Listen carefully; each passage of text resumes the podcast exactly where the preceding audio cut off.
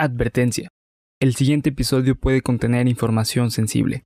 Se recomienda discreción.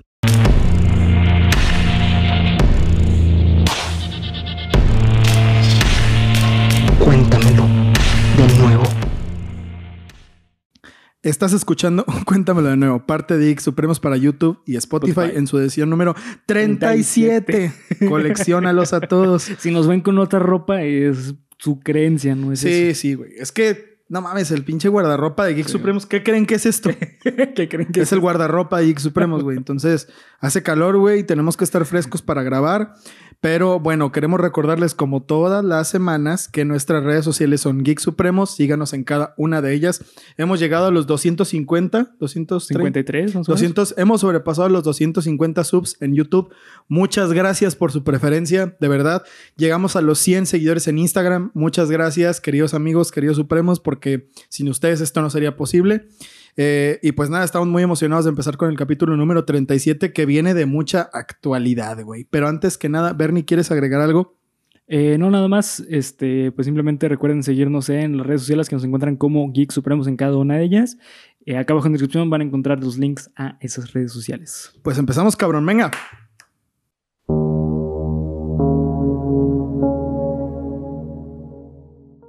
Bienvenidos a Cuéntamelo de nuevo, el podcast en el cual semana a semana los llevaré a ustedes, queridos supremos, y a el señor aquí a mi izquierda, Bernardo Herrera. a través de historias, leyendas, cuentos y creepypastas tan increíbles que seguramente por ahí quizás no sabemos, puede que sí, puede que no, poquito más, poquito menos que te hagan decir, Cuéntamelo, Cuéntamelo de nuevo. de nuevo, De nuevo. Cuéntamelo de nuevo. cuéntamelo, cuéntamelo de nuevo. Sí, bien, que venga. Originalmente este capítulo se iba a tratar sobre abducciones extraterrestres. Les prometo que sí voy a traer este día, tema. sí. Les prometo, güey, de verdad te lo, te lo juro a ti, güey, que tú fuiste el que me dio la idea. Y después de lo que hablamos en Geek Supremos, güey, ya queda perfecto. Ya cuando hables lo vamos a mencionar. ¿Por qué, güey? Va- vamos a ver, ahí por ahí, ahí viene una mancuerna buena de abducciones extraterrestres. De verdad que lo voy a traer bien, güey, pero lo que pasa es que valgo mucha riata y no lo he desarrollado bien y es un tema que Es complicado. es complicado, güey. La verdad hay que desarrollarlo bien porque los datos son muy Exacto, específicos, sí. exactamente, sí, tal cual. La cuestión con todo esto es que investigando casos sobre abducciones me encontré con una que tiene un caso de trasfondo totalmente increíble y del que vi que hay muchos videos, pero que, oh sorpresa, después de haber visto videos de decapitaciones y mamadas horribles, yo no conocí este caso, güey. De verdad, yo no conocí este caso. Y eso me sorprende, güey. No que yo sea así el gurú del Internet, pero yo tengo mucho tiempo libre. No es que yo sea el gurú del Internet, sino que lo que pasa aquí es que, pues, yo tengo mucho tiempo libre, güey. Entonces, sé mucho de Internet y este caso no lo conocía. Pero la verdad es que me voló el ojete, güey. De verdad. es increíble este caso. Me mamó.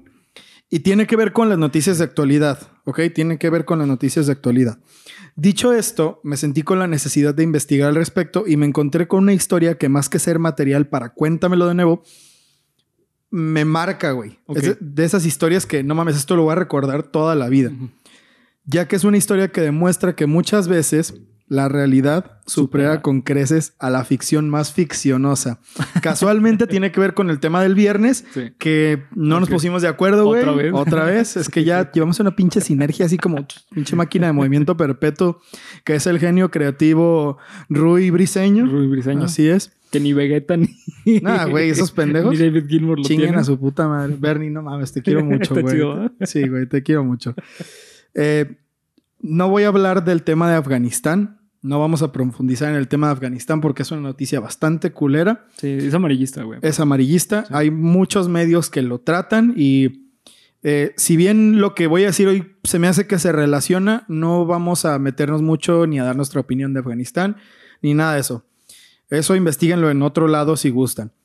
Eh, pero bueno, hay muchos medios que hablan de eso, como ya les dije, y al final vamos a hacer una pequeña reflexión, pero no más que eso. Así que no esperen mucho sobre las noticias de actualidad, actualidad como tal. Benjamín Solari Parravicini fue un artista, pintor, maestro y básicamente una verga de la escena artística. O sea, un referente, pues. o sea, ¿no? un César Briseño. Hijo de. No mames, güey, no. No mames, güey, ya, güey. Qué pedo. Nacido en Buenos Aires, Argentina, el 8 de agosto de 1898, no es recordado hoy en día por sus pinturas que fueron elogiadas por el presidente argentino en ese entonces, Marcelo de Alvear, o porque logró llegar a exponer en Bélgica y el mismísimo rey Alberto I, rey de los belgas, compró una de sus pinturas, sino por sus extraños pero certeros dibujos proféticos. Ok. Benjamín tuvo una vida de muchas facilidades desde niño, ya que su madre era hermana de un conocido actor argentino que también se llamaba Benjamín Parravicini, y su padre era diputado en el Congreso, además de un renombrado psiquiatra. Y Benjamín es un nombre bíblico, güey. Ah, pues mira, Sí, güey. ahí está, güey, tal cual. O sea, destinado a la grandeza as fuck, ¿no? Básicamente. No pasó una infancia difícil, de hecho vivían en una mansión a la que decían la- le decían la casona, así que las profecías no llegaron a él de una forma de, ah, güey, es que soy un niño necesitado y me ha hablado el destino. No, la verdad es que no. Solamente llegaron por las siguientes circunstancias. Los primeros acercamientos que tuvo Benjamín con lo paranormal se hacían presentes, de hecho, en la etapa, en la primera etapa de su vida, ¿no? En la infancia. Ya que él decía que podía hablar con duendes, hadas y ángeles. Como ya les dije, su padre era psiquiatra preocupado por la salud de su hijo, pues lo refundió en todas las pinches terapias que pudo, ¿no? Pero, oh sorpresa, que lo que pasa es que no solo es que la terapia nunca arrojó ningún trastorno ni Ajá. ningún problema, sino que al contrario, los doctores decían que su hijo tenía una inteligencia bastante desarrollada para su edad en ese entonces. Por lo que, pues bueno, imagínate que, no, güey, es que, o sea, aparte de que su hijo no tiene nada, es un pinche genio, genio. sí, güey. como de, ah, cabrón, pues güey. Pues entonces lo que dice será verdad, ¿no? O no, no, no sé. Juzgue usted mismo. Pero bueno, eh, es, un- es de esas cosas que empiezan a. No sé cuál será la palabra. Como a prepararte para lo que viene después, ¿no? O sea, este es un inicio bastante de una sola dirección. Es un niño que hasta es considerado genio, Sí. que dice que ve cosas paranormales. Entonces ya tú ya te puedes imaginar cómo se va a ir desarrollando la historia. Se cuenta, aunque esto parece ser de un, bueno, perdón, se cuenta, aunque esto parece ser una mera leyenda, que un día, mientras hablaba con el hombre de las alas en su cuarto, este le ordenó ejercer la pintura como profesión, asimismo de guardar silencio sobre sus habilidades especiales, a lo que Benjamín todavía se negaba. Él decía, no, güey, pues es que, ¿cómo? Me O sea, quedó yo- bien bonito, güey. Sí, güey, ¿qué te pasa, pendejo? De, no, güey, pues yo voy a contarle a todos lo que veo y los duendes y la chingada. El ángel, viendo que el niño no confiaba lo suficiente, le dijo que la gran guerra estallaría en el 14, ah, perdón, que la gran guerra que estallaría en el 14 le haría confiar. Ok. Le encomendó contar esto con sus padres, sus hermanos y sus conocidos, y Benjamín dijo esto algunas veces de niño, lo que terminaría siendo como la Primera Guerra Mundial, pero 10 años antes de que explotara, fue la primera profecía de Benjamín Parravicini. Güey, qué pedo. Está cabrón, güey. Está cabrón. Esto mm, está muy en duda Sí. porque de esto no hay un registro. Ok. Esto es como, es la historia de la historia de la historia de la historia ajá. que ha pasado de generación en generación, pero no mames. Güey, está muy cabrón. Está fuerte, Sí, ¿no, sí, güey? demasiado. Está fuerte. Los chingadazos reales llegaron en 1932. Anoten fechas, güey. Esto es importante. 1932. 32. Cuando en una noche Benjamín se despertó de golpe por pesadillas totalmente absurdas. Sintiendo que su mano no le pertenecía, se apresuró a sentarse en su escritorio y empezó a dibujar formas y palabras que para él no tenían ningún sentido. Él decía que las voces le dictaban lo que tenía que escribir. Ah, no mames, ok. Entonces él, como en un estado de ah, somnolencia, Somnolento, sí. ajá, dibujaba y después se daba cuenta de lo que estaba pasando.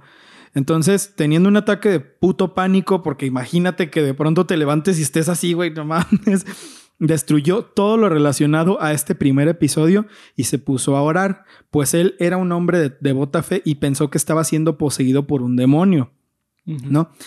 Unos días más tarde, el fenómeno se volvió a repetir, pero esta vez guardó sus trabajos para estudiarlos y ver de lo que se trataba esto de la voz interior que le decía que dibujara. Mm, yo imagino que esto se queda así como, güey, ¿por qué no recuperó lo anterior? Pues yo imagino que era demasiado religioso y de verdad no quiso tener nada que ver con el asunto. Sí, puede ser, güey. Pero hay gente que dice que estas primeras profecías pudieron haber sido todavía más cabronas que las segundas que dibujó. ¿Neta? Porque las segundas que dibujó era un poco más consciente de que tenía un ataque. Ya. Y las otras hubieran sido más puras, por así decirlo. No, no lo sé. Ajá.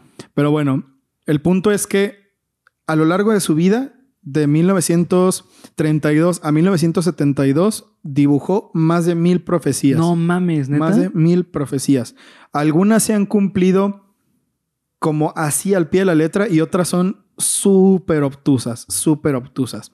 Uno comprende que las profecías en general pues son así, ¿no? O sea, Son muy ambiguas, ¿no? exacto. Vamos a ver una profecía. El, el gran salto de la humanidad que nos llevará muy lejos de aquí antes del 30.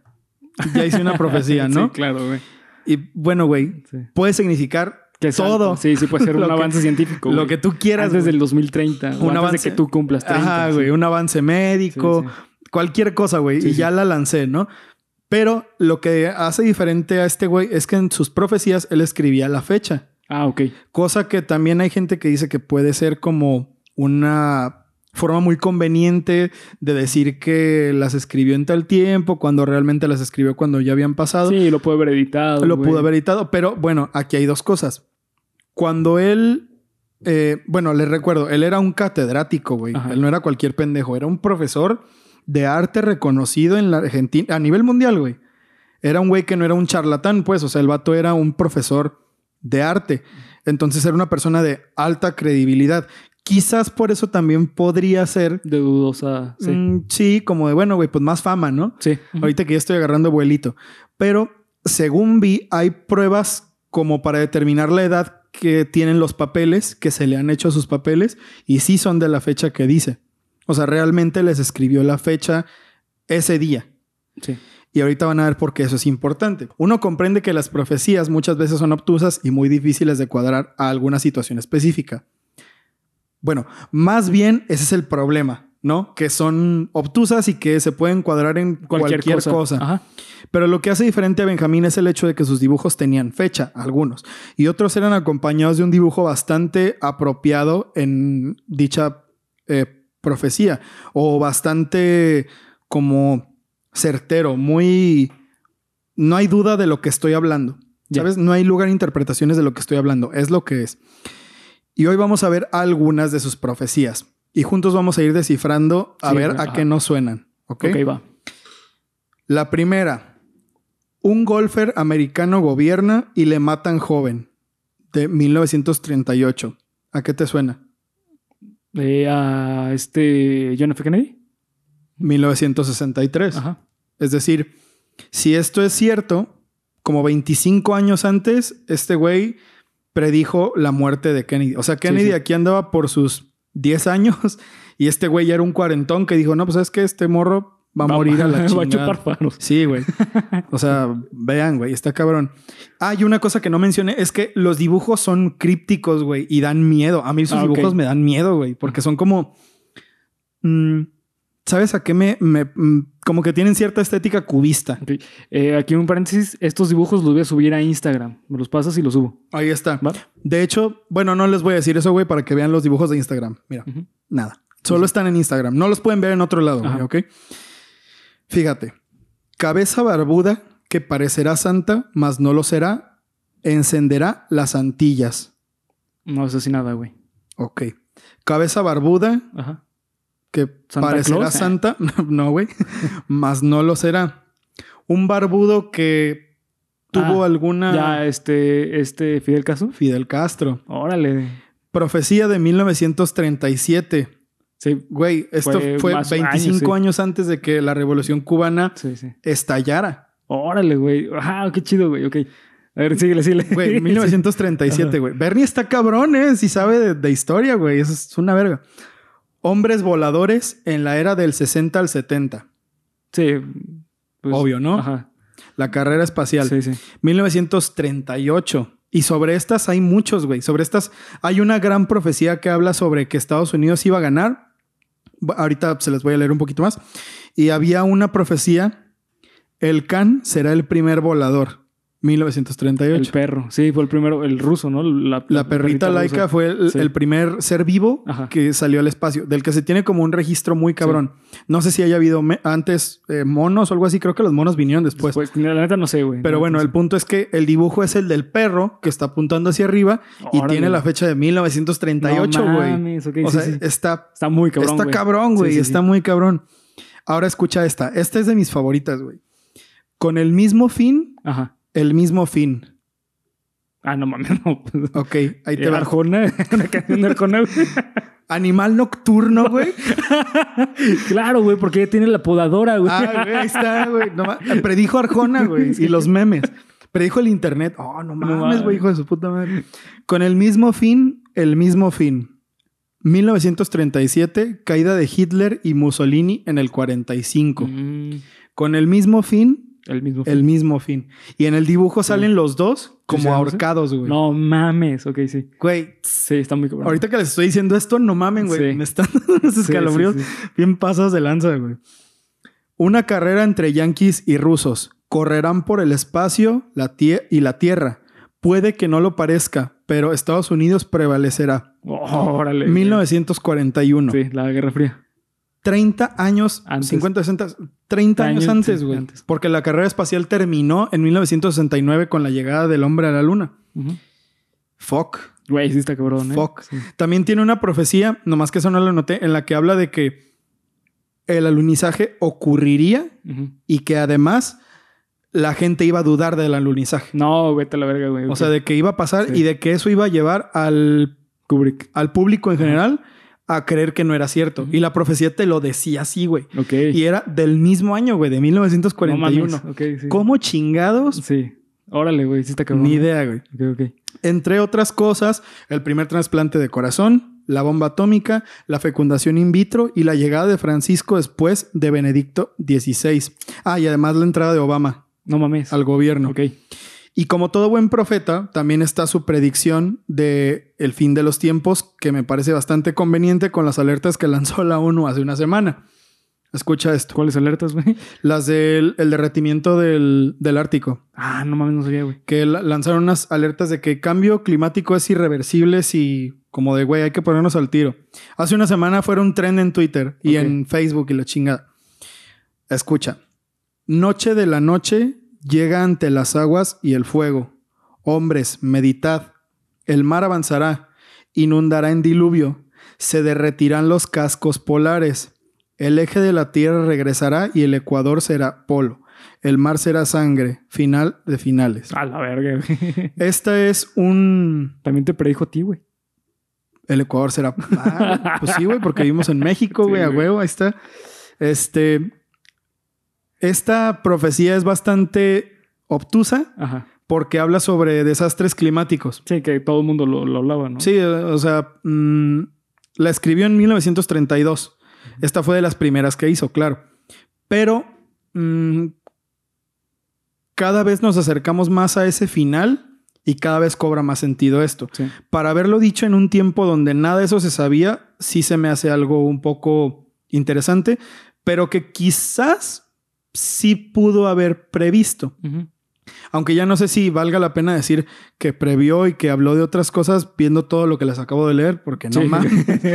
No mames, güey. Todo lo que les acabo de leer está bastante, cabrón. bastante cabroncito. Sí. Sin embargo, las profecías eh, de las que me basé más como para hacer este capítulo que dije, bueno, güey, eh, voy, a, voy a leer sobre, sobre este caso y voy a documentar sobre este caso, son tres que casualmente vienen mucho con el tema del que estamos hablando ahorita. Perdón, no, no del que estamos hablando, el tema del que está pasando Actualmente. Ah, sí, el tema que está pasando actualmente en el mundo, lo de Afganistán, ya todos sabemos, ¿no? Pero bueno, dice, la libertad de Norteamérica. No, esta, ¿sabes qué? Esta la voy a dejar después. Ok. Resfrío de cabeza y garganta No serán el, el inicio de la gran peste. Ah, la verga, güey. ok. 1935. Que bueno, también es muy genérico. Es obtuso, pero la imagen del dibujo es muy certera. Porque es un hombre asiático Ajá. que tiene una máscara de oxígeno y tiene una madre, un, ¿cómo se llama? Una, tra- una traqueotomía. Ok, güey. Entonces- Verga. Problemas respiratorios. Ah, y tiene dibujado un virus en la frente, güey. De corona. Verga, güey. Sí, ok. Es. Sí, sí. Digo, Güey. Ajá. Sí, es- claro, güey. Sí, yo sí, también quiero creer que es muy conveniente, ¿no? Es como. Puede ser cualquier cosa, pero, güey, la exactitud es terrorífica, güey. De verdad que es terrorífica. Y las últimas dos que son las que más me parecen de acuerdo a estos tiempos. Empezamos con la que es un poquito más para atrás. La libertad de Norteamérica, esta es la más famosa, por cierto, perderá su luz, su antorcha no brillará como ayer y el monumento será atacado dos veces. ¿A qué te suena eso? Eh, pues me suena la, la antorcha de la libertad, güey, de la, de la estatua de la libertad. Ese es el dibujo, de hecho. Ajá, me el imaginé, dibujo es, es ese y está fragmentado en dos. Y me imagino a dos ataques terroristas. ¿Qué evento en la historia de Estados Unidos tuvo dos ataques terroristas? El 9-11. ¿Mm? Sí, que fue al Pentágono. Bueno, primero fue a las Torres Gemelas y el otro al Pentágono. Exactamente. Es muy curioso que la imagen, el dibujo, parecen las torres gemelas, güey. Parecen edificios. No se ven como la Estatua de la Libertad. Se entiende que es la Estatua de la Libertad, pero la forma en la que él lo dibujó hace ver como si fueran edificios, güey. Es, Ok. es de locos, güey. Es de locos. Pero yo le encuentro otra interpretación y te voy a decir por qué. El guerrillero fatigado acribillará al que le creó. Se tornarán entre ellos. Exterminio. 1972. Esto fue de las últimas profecías que hizo. Hace un tiempo se creía que el guerrillero fatigado, ah, y ves que el dibujo también es muy sugestivo. Sí. Se creía que esta profecía hablaba de, de... No, el otro que no es Saddam Hussein, Este, eh, Bin, Bin Laden. Bin Laden. El guerrillero fatigado al que le creó. Sí. Todos sabemos que durante mucho tiempo Laden Estados Unidos fue el que suministró entrenamiento y armamento a, a Afganistán Sí. y que los La- talibanes son afganos que tienen, que son parte de la resistencia al, a la intervención de Estados Unidos, Sí. ¿no? Entonces, básicamente se dice que Saddam, que Bin Laden fue una creación enteramente de Estados Unidos para propiciar una guerra. ¿no? Para, para hacer cosas como de, Convenientes. sí, convenientes entre Medio Oriente, políticas, ajá, entre Estados Unidos, sí. exactamente, exactamente. Por eso fue que se detonó Mia Khalifa. Uf, güey. No mames, sí, güey. Gracias por recordarme esa imagen. No mames. Eh, bueno, todo eso, ¿no? Ya ustedes saben de lo que les estoy hablando. El punto es que ahorita lo que está pasando en Afganistán se me hace. Se me hace que le puede dar una reinterpretación a esto. Ok. Fíjate, el guerrillero fatigado acribillará al que le creó. Se tornarán entre ellos exterminio. Aquí es muy evidente que está hablando de, de Bin Laden, pero yo creo que ahora se puede interpretar quizás como que lo que está, que el guerrillero fatigado, bla, bla, bla, habla de todos los talibanes. Sí, sí puede ser. A mí se me hace que puede hablar de todos los talibanes, se tornarán entre ellos exterminio. Sí. Entonces, a mí se me hace que es una profecía que más bien hablaba sobre la situación actual, no Sí. tanto de Bin Laden específicamente. Que digo, la situación actual no tiene, no es de ahorita de una semana, lleva desde Ya hay décadas, 1993, ¿no? Sí, no mames. O 97, no sé.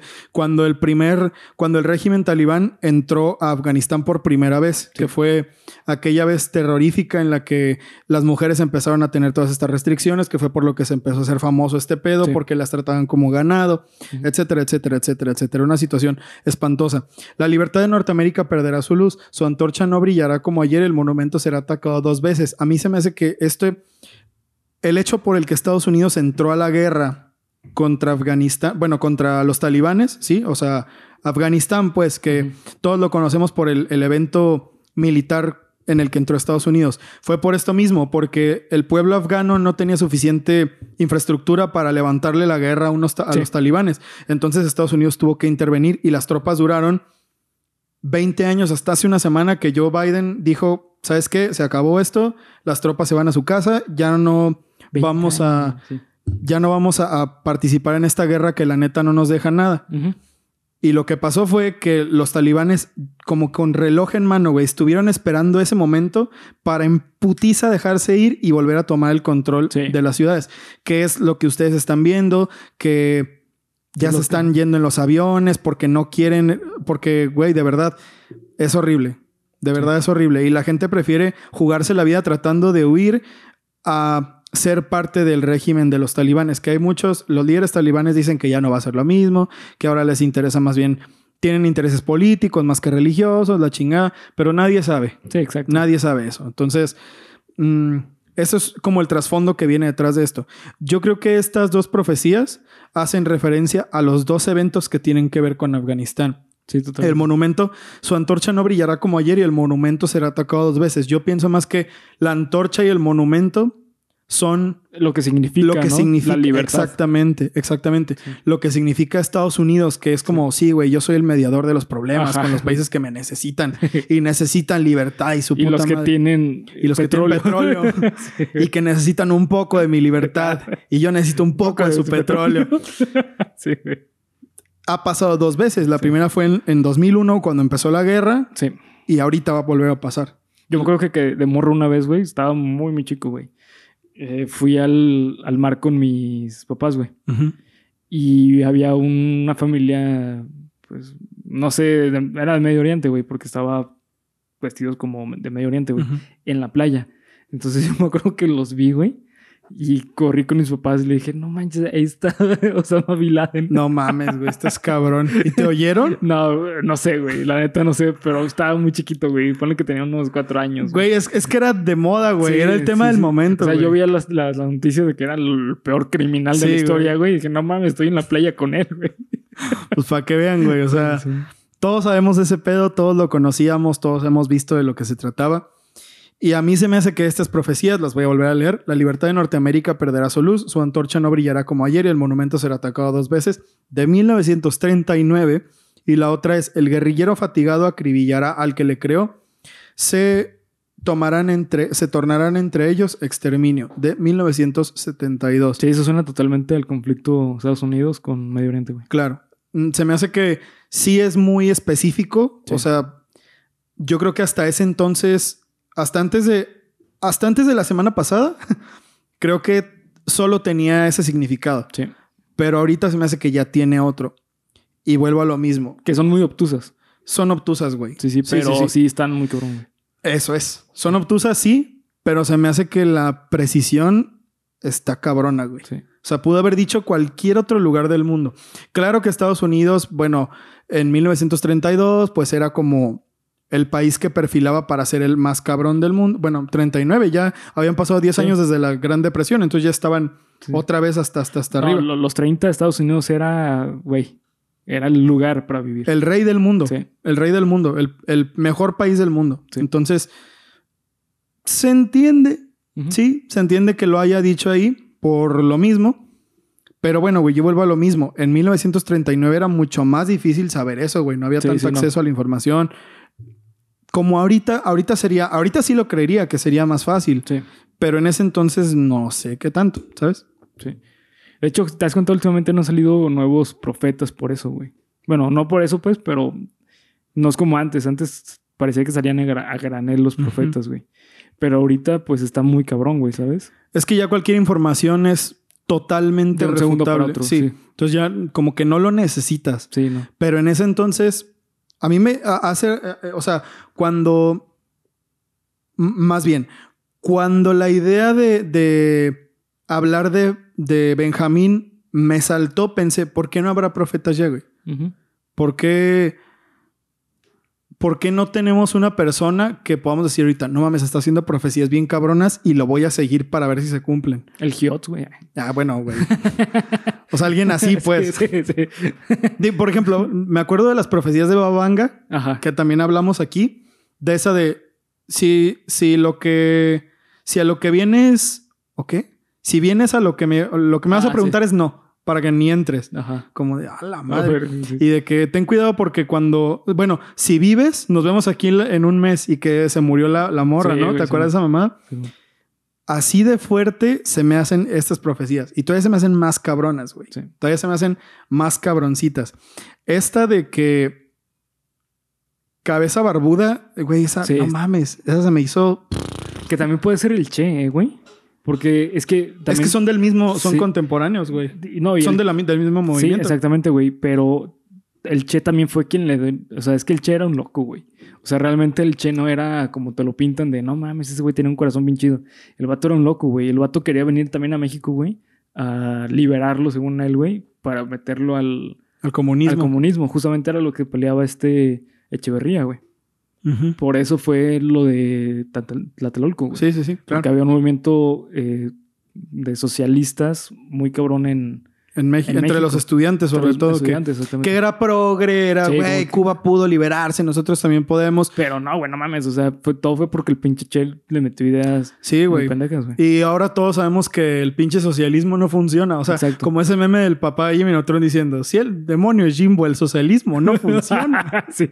Pues bueno, güey. Jimbo. Además de ser un meme, pues bueno, es la es realidad. la güey. realidad, güey. sí. Pero en general, las profecías, y hay muchas, güey. Hay muchísimas profecías de este cabrón, les digo.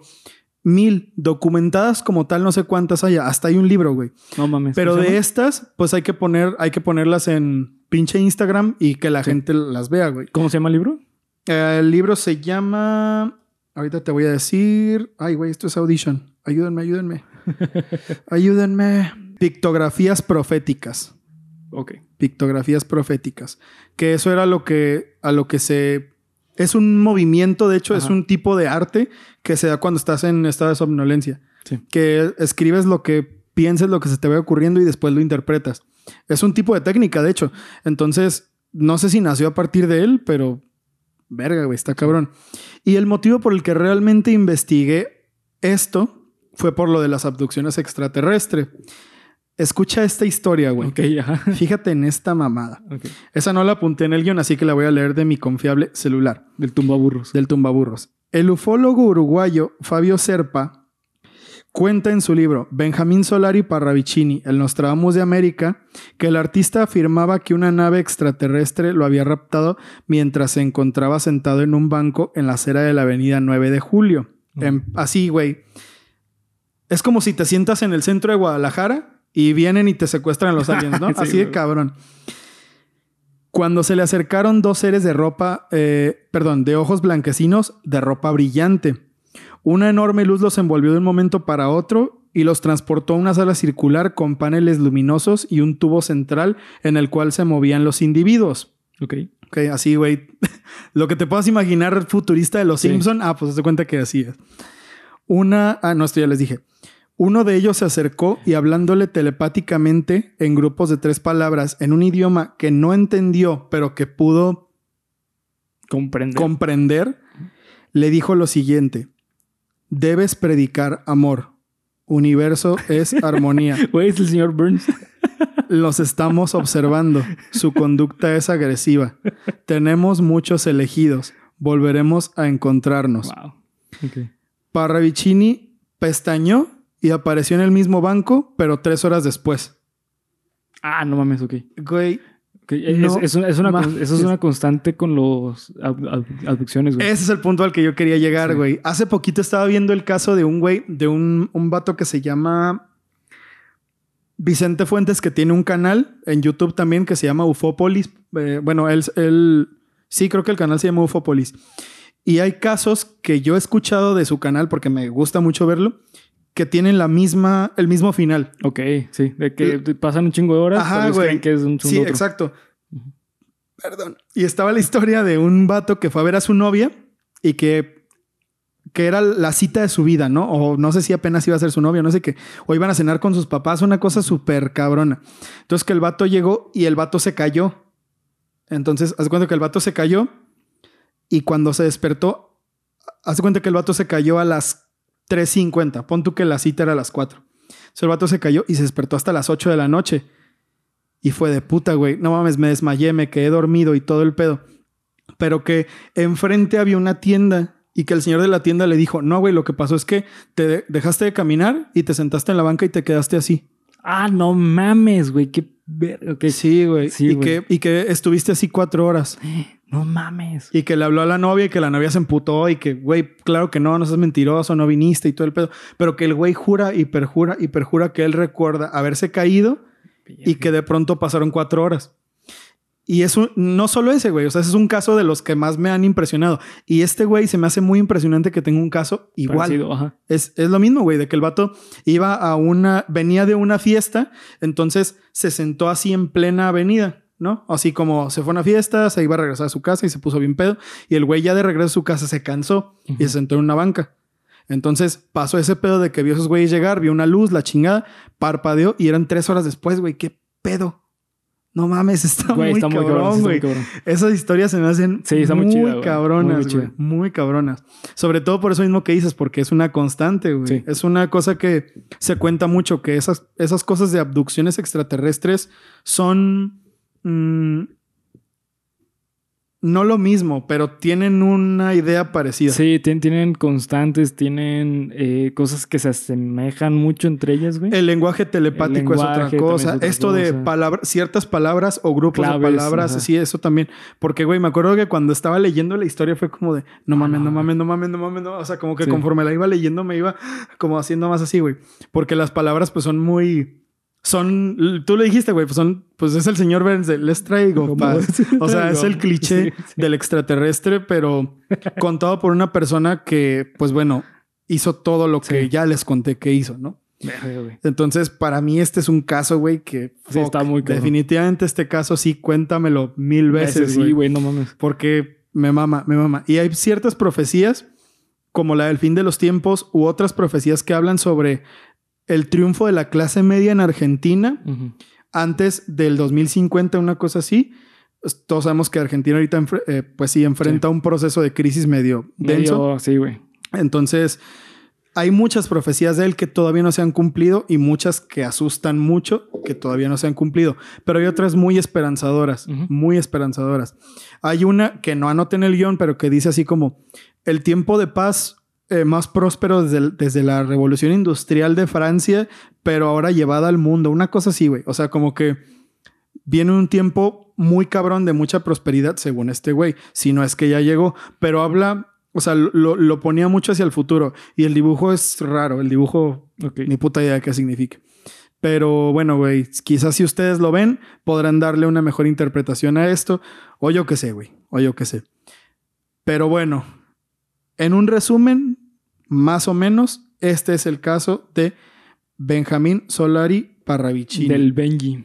El Benji, el, Benji, el. Nostradamus, que al principio le decían el pelón. ¿El pelón? Sí, porque el güey desde muy joven se quedó calvo. ah, ok. Pero El pelón. al que se le cambió el apodo después por el Nostradamus de América. Así que, Bernie, no sé si tengas alguna opinión sobre el Nostradamus de América. Pues está muy cabrón, güey. Es justamente lo que mencionabas. O sea, muchas son muy abiertas, pero hay otras que son muy específicas que sí se puede dudar de que realmente sea una profecía, ¿sabes? Porque uh, murió como en los 70s. En el 72, de hecho. Sí, muchas cosas de los que menciona ahí sí lo vivió. Entonces es probable que pudo haberlo ahí manipulado, pero igual está muy cabrón, güey. O sea, como historia está, no mames, está muy chingona, güey. Yo creo que de todos los profetas, Sí, güey. para mí esta es la historia más chingona, Sí, güey. también para mí. Porque, por ejemplo, las de Baba Vanga están muy densas. Pero están muy abiertas, güey. Sí, güey, las de Baba Vanga son más místicas. Sí. eh, chakras y mantras y mudras y su puta y madre. también las de Nostradamus se me hacen muy, Esas son muy poéticas, muy poéticas ¿sabes? y también son demasiado abiertas, güey. Que el problema creo que con Nostradamus es ese, güey. Sí. Que el hecho de que fueran tan poéticas las hace muy difíciles Sí. de entender y muy difíciles y no tan difícil a la vez de, aplicar, Sí, exactamente, sí. ¿sabes? Pero este güey hasta fecha tenía en sus dibujos, hasta tenía dibujos, Sí. era un lenguaje bastante simple. Mm, no sé, güey. De hecho, hay muchas teorías que hablan de que, que el arcángel Ramón de no sé qué, que era un monje esotérico, era el ángel que le hablaba. Y que como no tuvo un registro de como de, de una vida muy devota, porque por lo mismo de que era un, un monje muy dedicado al esoterismo, pues no pasó a la historia así como un santo ni nada pero él decía que él creía que era ese, ese señor el que se le aparecía en forma de ángel para decirle, tienes que hacer esto y tienes Ah, que hacer esto y tienes que hacer esto y tienes que hacer esto. Porque las profecías pues venían de ahí, de las apariciones que él tenía cuando era niño. Y todo empezó. De hecho, hay una historia que dice que cuando, antes de que lo llevaran a terapia, cuando sus papás empezaron a ver que había pedos, era porque el güey dejaba la mitad de su plato de comida para el duende que vivía atrás de su armario. Ah, qué puto miedo. Sí, güey, no mames. Entonces, güey, y, Sí, vuelvo a lo mismo. Lo llevaron a terapia y los doctores dijeron, no, ¿sabes qué, güey? Es que este niño... Es normal, güey. Es que es parte de la imaginaría del niño. O sea, es normal que un niño diga, ah, es que tengo un duende que vive. Claro. Güey, un niño, claro, que lo piensa y lo cree, güey. Y no es un No, trastorno mental, güey. es, una visión bastante Sí, sí. apresurada. Ujú. Pero el hecho de que crezca teniendo estas habilidades y teniendo estas cosas, Sí, te hace pensar mucho. güey. te hace pensar mucho, güey. Exactamente, te hace pensar mucho. Pero bueno, queridos amigos, ese fue el capítulo número 37 de Cuéntamelo de nuevo. Bastante cabrón, güey. Ahorita ya sí estoy como que, ah, no mames. Sí, güey. Muchas cosas que te estaba leyendo era como Sí, sí, están muy. Escalofríos. sí. Los invito a que investiguen más. Les vamos a dejar mucho material de Benjamín Solari en las redes sociales para que ustedes lo chequen.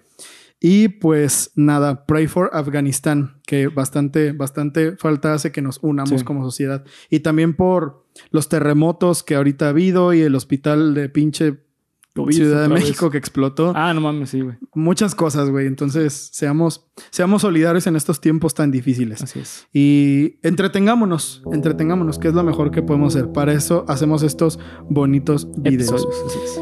Eso sería todo, Bernie. ¿Quieres agregar alguna cosa más a este tu capítulo 37? No, simplemente recuerden seguirnos en las redes sociales que nos encuentran como Geek Supremos en cada una de ellas. Acá abajo en descri- descripción están los links, así que nos vemos por allá. Gracias a toda la gente que estuvo en el live Así es. ayer. Me acordé, güey, me acordé. Gracias, Sí, gracias, también, gracias. Muchas gracias. Se ponen chidos. Chequenlo en Instagram. Son, son exclusivos. De repente puede ser que por aquí se suba algo. Pero dura- y live no duran, ¿eh? Sí, no. Se borran. se borran, sí, se borran. Así que. que Pongan atención. al güey, es tiro. que. Tengo comezón aquí, güey. Así que bueno, pues. Terminamos. Queridos amigos, nos vemos la siguiente. Disfruten su miércoles tenebroso.